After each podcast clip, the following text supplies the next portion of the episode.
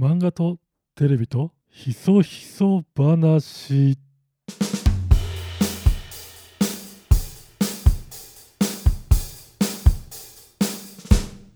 どうもヤーダブラックです。普段はテレビでは放送作家その他もろもろではコンテンツディレクターというお仕事をしております。そんな私がテレビや漫画で思ったことを好きなように語るテレビと漫画とひそひそ話。本日のテーマはテレビ業界の内側から見た渡部さんの問題についてこちらについてお話できたらと思います。今朝のニュースで復帰は当面ないと取れる記事が出てましたけど今日ちなみに記者会見から2日後に撮っております。渡部さんの行動の良し悪しを語る前に渡部さんってテレビからは今もすごい必要とされていた方なんだなということが4日付のニュースで見て改めてなんかこう感じたことでしたね。これなぜかっていうとニュースの記事に「ヒルナンデス」や「行列のできる法律相談所」などのレギュラーは当面見送りという表現をされていたのを見てそう思いました。どういうことかっていうと、当面見送りっていうことは、席は残っているってことなんですよね。番組のレギュラーメンバーとして除籍されたわけじゃなくて、休席、休んでいるという状態になっているということなんでしょうね。これすごいですよね。まあ、ことはことだけに、ヒルナンデスなんかはね、あの主婦層に向けての番組なんであの除籍っていう考え方もありましたけどそこを休席にしてるっていうことはいろんな見方ありますけどテレビの関係者からは必要とされている存在だということが改めて記事を見て分かったとそしてすごいなと思ったと。じゃあなんでテレビの関係者からすごくこう必要とされているかというとめちゃくちゃ仕事できますね。間違いない。すごい能力者。これはもう本当にすごい。何回か間接的に仕事したことありますけど、直接お会いしておしゃべりしたことはないですけど、番組のスタッフとしてね、演者として、えー、いたことはありますが、えー、まあ、台本を熟読してくれるというか、理解してくれる。で、かつ、うん、打ち合わせでも文句が少ない。あ文句というと、ちょっと違いますね。あの、タレントとしての僕の立場からこういうことは言いたくないですとか、僕の立ち位置ってここじゃ嫌ですとか、そういうこと一切言わないですね。ほぼ言わないと思います。対応力がすごいですね。グルメ系でコメントもらいに行くと、まあ、楽屋でどのコメントが欲しいみたいな感じで、あ、こっちの方向ですね。ああ、わかりました。じゃあこんな感じでコメント取りましょうみたいな感じで、まあ、ものの30分以内にグルメの振りなんかはいい振りを入れてくれるわけですよね。そういった、えー、対応力もあったりとかテレビ側の人から見ると使いやすいタレントだったことは間違いないです。なのでテレビ業界の方は、まあ、戻ってきてほしいという方もいてしっかりだしこれは渡部さんがやってきた功績実績なんでここまで来てもやっぱり戻ってきてほしいっていうのがあるっていうのは素晴らしい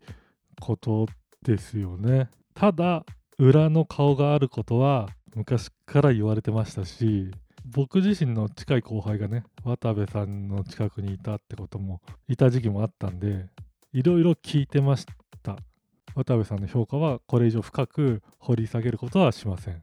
今は仕事面と人格面について話しましたけどこれ切り離して考えるともう渡部さんは完璧なテレビ特化型のターミネーターですね。人格がないと思えばもう使いたい。人ですよね。ただ、テレビも YouTube も何でもそうですけど、見てくれるお客さんの感情っていうことを考えないといけないので、ね、そこはどうなのかってことは常にこう隣にある問題になってくると思います。一連の騒動のゴールは復帰していいのか悪いのかどのタイミングで復帰するべきなのか僕の考えで言えばどの業界でも失敗しても復帰できる方が健全であるし優しさがある社会だと思うので木がね熟した際にはねオファーがあればですけど戻っていいと思います。芸能界がスケープゴードにされること多いですけどビジネスマンのね社会でパワハラセクハラ横領なんていうね許せないことがあったとしても転職できないってことないですよね。そう考えるとねあの有名人だったり芸能人が社会的に抹殺されるみたいな風潮はどう考えても歪んでると思っています。というのが僕の原則の考えですね。ではこのタイミングで復帰会見は理解を得られたのかという話に移りたいと思います。このタイミングであの番組から復帰っていうのは理解は得られづらいのかなと私は率直に思いました。その理由をタレント事務所テレビ局視聴者の3つの観点から見てみたいと思います。まずタレント事務所。番組を選んだのは誰の意思なのかはまあわからないんですけど基本はオファーがあっての仕事になるんですね。タレントさんっていうのは僕らも僕らのね作家とかディレクターもそうですけど人からオファーをもらって成り立つ仕事なのでテレビ局からアプローチがあったことは間違いないと思います。当然ナイーブな問題なんでこの手の話が来るときはタレント事務所で言うとチーフマネージャー以上経営陣の方の方が話を受けると思います。渡部さんがガキの使いに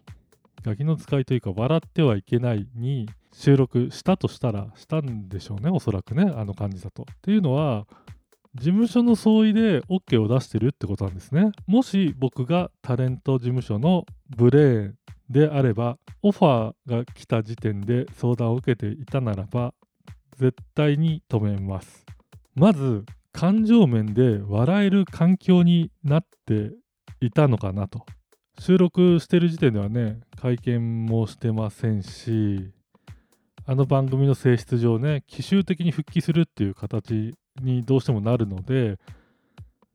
バンって来た時に笑えるのかと。笑えた後してもその後嫌悪感みたいなことを抱かれないのかと。心配を拭う手がない少ないような気がするんですよね。そしでもう一つ時期が悪すぎますよね。あの大晦日にオンエアされる番組だと思いますがここで復帰するのは致命的なダメージを受ける可能性が高いと思いましたね。時期ですね。なぜかっていうと大晦日っていうのは、まあ、今年コロナでね家族バラバラってこともありますけど空気感的には家族団らんみんなでテレビを囲むっていう今でいう貴重な空間時間になることも多いんですね。家族的な笑いが求められるというかこれ一般的な話ですけどね。大晦日は家族団らん的な空気があると。そんな中でね渡部さんが出てきてどういう空気になるのかなって想像した時に僕はあまりいい空気にはならないなぁと。目的トイレで1万円渡してですからね。そこの話をしたいかっていうとできない気がするんですよね。なので大晦日は危ないですよって。そこで見てる側の感じとかって僕はちょっといい方に転がると考えられないんですけどねって言いますねまずね。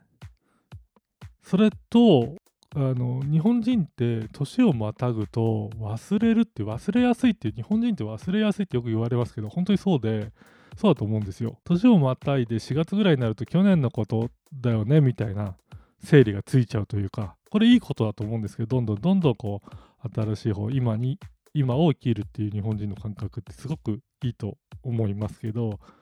なので感情的にはもう少しこう収まっている静まっている状態になりそうだと思うんですよ。この見方も甘いのかもしれないですけどでもまあ時間が経てば経つほどなだらかに沈静化していく可能性は高いと思いますちょっとずるいですけどそう考えると4月以降来年の4月以降だったりとか夏以降に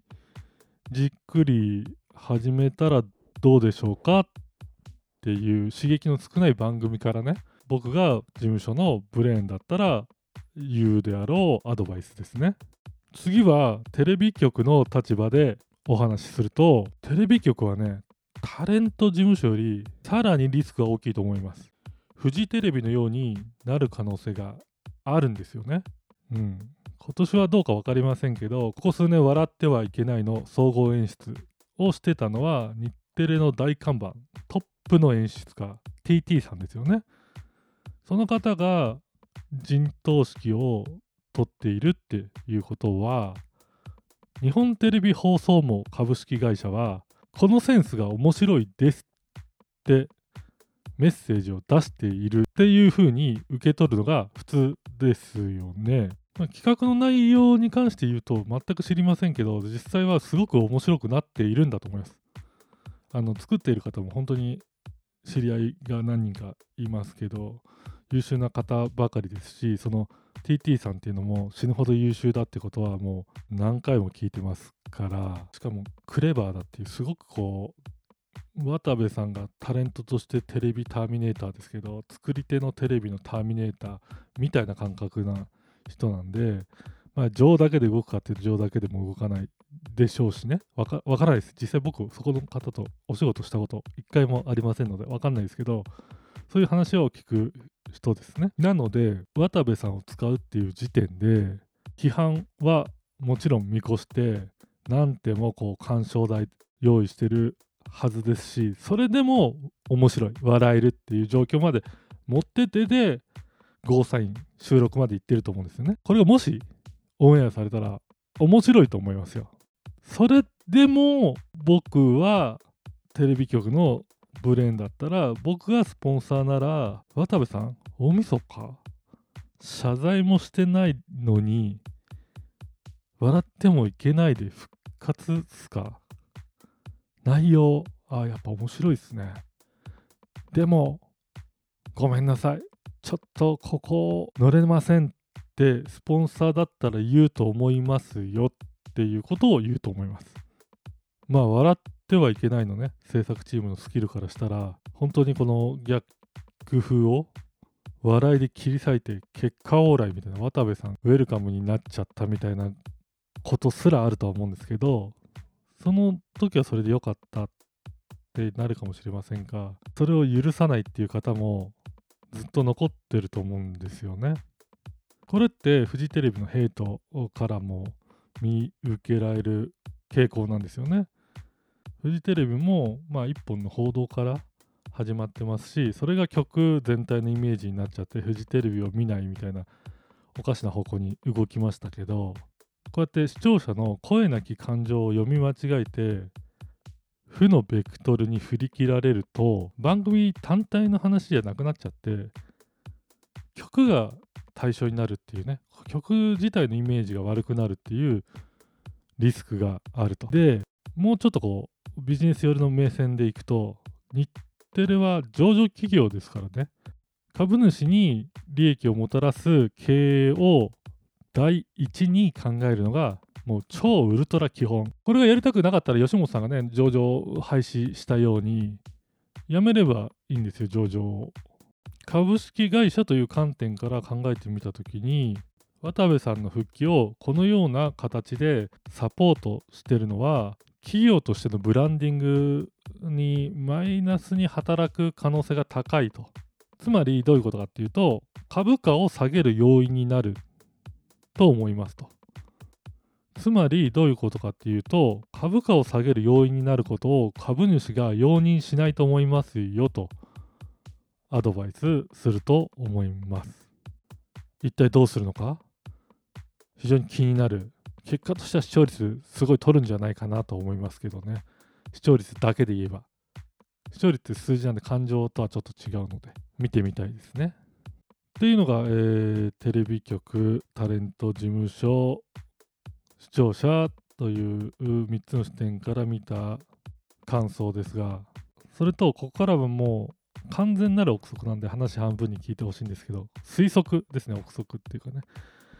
そもそも事の発端は、笑ってはいけないで渡部さんが復帰するっていうのは、事の発端は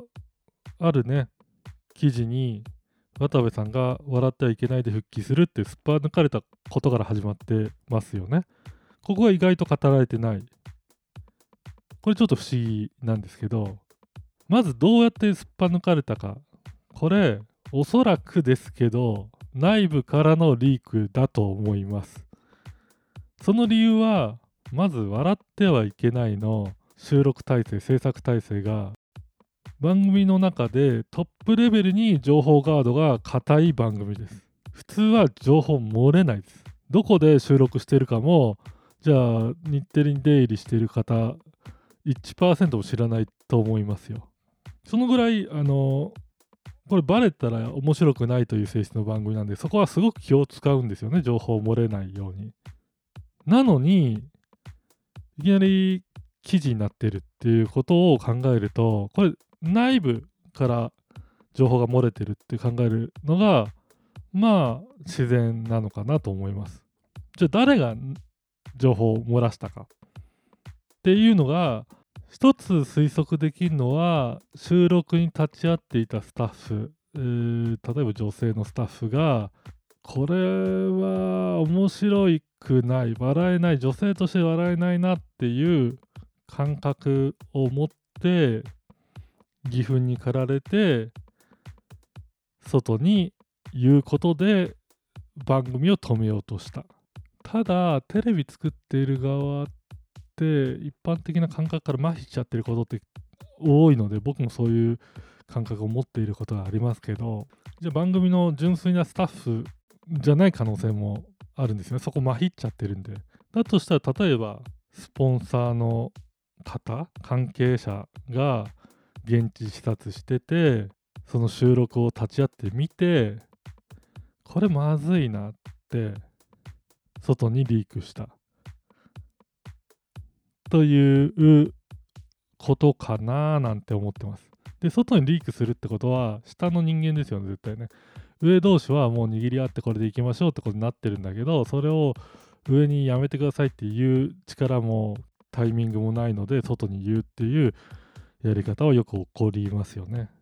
まあ、どう真相はどうか分かりませんけど結局は漏れたんですよね。これ僕は対極的に大きく見れば結果漏れてよかったんだと思います。判断がつくので、親で予想以上に悪かったってこともなくなりますし、ね、ここから1ヶ月の反響を見てどうするかっていうのを判断を遅らすことができるので、あまりテレビ作ってる側からすると悪いことばかりではなかったのかなと思います。もう一つ言っておきたいことがあって、失敗した芸能人を二度と出すなみたいな風潮とか、その考え方みたいなのって強いじゃないですか、今。テレビ番組ってスポンサーからお金をもらって成り立っているので、原資は元を正していくとね、お金は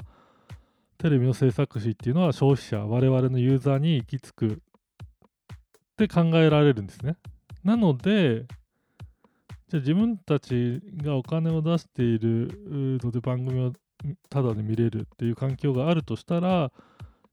テレビ局とかスポンサーにクレームを入れて、えー、出させない空気感を作るっていうのは一定の理解はできるんですけど一定の理解はできます。っていうかまあ話としての筋はわかる。お金を自分たちが、まあ、間接超間接的に出している。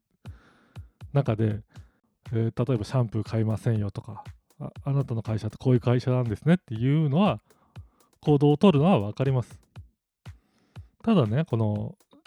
失敗した芸能人二度と出てくるなみたいな立ち直るな社会から抹殺しろみたいな風潮っていうのは、